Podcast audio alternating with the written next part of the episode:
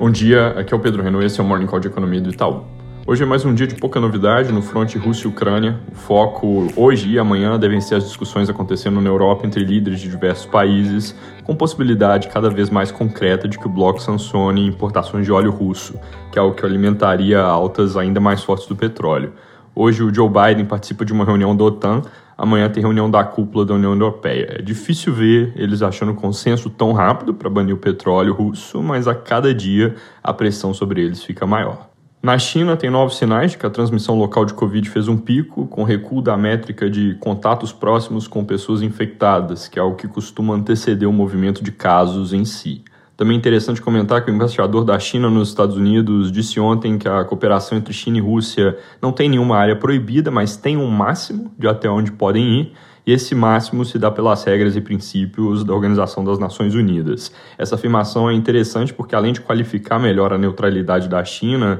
reverte uma afirmação feita pelo Xi Jinping e pelo Putin antes da guerra de que a amizade entre os dois países não tem limites. Aqui no Brasil, ontem a taxa de câmbio real por dólar chegou a quase 4,80, é o menor valor desde março de 2020, lembrando que foi lá no início da pandemia que o dólar saltou de mais ou menos 4 para 5. Como eu já mencionei aqui, esse fortalecimento na nossa leitura vem acontecendo em função de fluxos positivos para ativos locais e eles são impulsionados pela percepção de que o Brasil é um certo porto seguro entre emergentes nesse momento, principalmente em função do impulso dos preços de commodities, que melhora crescimento e balança comercial, e das altas taxas de juros, que tornam mais caro apostar contra a moeda e mais interessante ter aplicações financeiras em reais. É, nós seguimos acreditando que esse movimento não se sustenta até o fim do ano em função da alta de juros nos Estados Unidos e das incertezas domésticas, dado que o Brasil tem um flanco exposto que se chama dinâmica de contas públicas, nível de dívida e a tendência de alta. Preços mais altos de commodities podem até nos permitir esquecer disso por um tempo, porque nesse contexto o governo arrecada mais, mas essa é uma benesse que não deve ficar conosco para sempre, e ela tem um outro lado da moeda,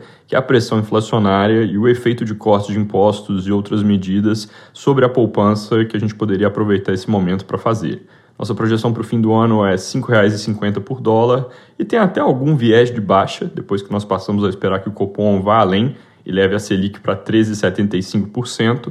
é, porque isso fortalece a história dos juros ajudando a moeda. Mas o viés ele é relativamente pequeno, perto dos movimentos recentes, e uma eventual revisão certamente não seria para nada perto dos patamares atuais. Falando inclusive sobre não aproveitar mais receita de commodities para fazer alguma poupança, ontem a Câmara aprovou uma PEC que cria piso salarial para agentes comunitários de saúde, a um custo estimado por técnicos do Congresso de quase 4 bilhões por ano. Ainda precisa passar pelo Senado. Já o Senado aprovou uma lei de fomento à cultura que custaria outros 3 bi, já passou pela Câmara e agora vai para a sanção presidencial. E além disso, o Estadão reporta que o Palácio do Planalto cogita ressuscitar a PEC do quinquênio, que é um projeto que estabelece aumentos automáticos de 5% para membros do Judiciário a cada cinco anos, com expectativa de custo na ordem de 1 a 4 bilhões, mas segundo o Estadão, com pressões que já surgem no Senado para discutir a ampliação, a ampliação desse eventual benefício para outras categorias. Esse assunto salário de funcionalismo é algo que saiu de foco há alguns meses e pode estar voltando com operação padrão na Receita e no BC e protesto ontem na porta do Ministério da Economia. Além disso, bastante ruído nos jornais de hoje sobre política de preço da Petrobras, que é algo que vai se desenhando como um dos temas que vai ter propostas e debates a respeito durante a corrida eleitoral. Para terminar, o Banco Central acabou de publicar o relatório trimestral de inflação, eles mostram nesse relatório projeções para um horizonte mais longo do que aparece na ata do Copom, com números abaixo da meta para 2024, que indicam então espaço para corte de juros ao longo do ano que vem, que é o que nós e a maioria do mercado enxergamos como mais provável, apesar de que o tamanho dos cortes em si ainda deve depender do que acontece ao longo dos próximos meses e das indicações do governo eleito para 2023. O RI também traz uma série de estudos interessantes chamados boxes mais tarde um pouco a gente vai publicar um relatório resumindo os principais destaques. É isso por hoje, bom dia!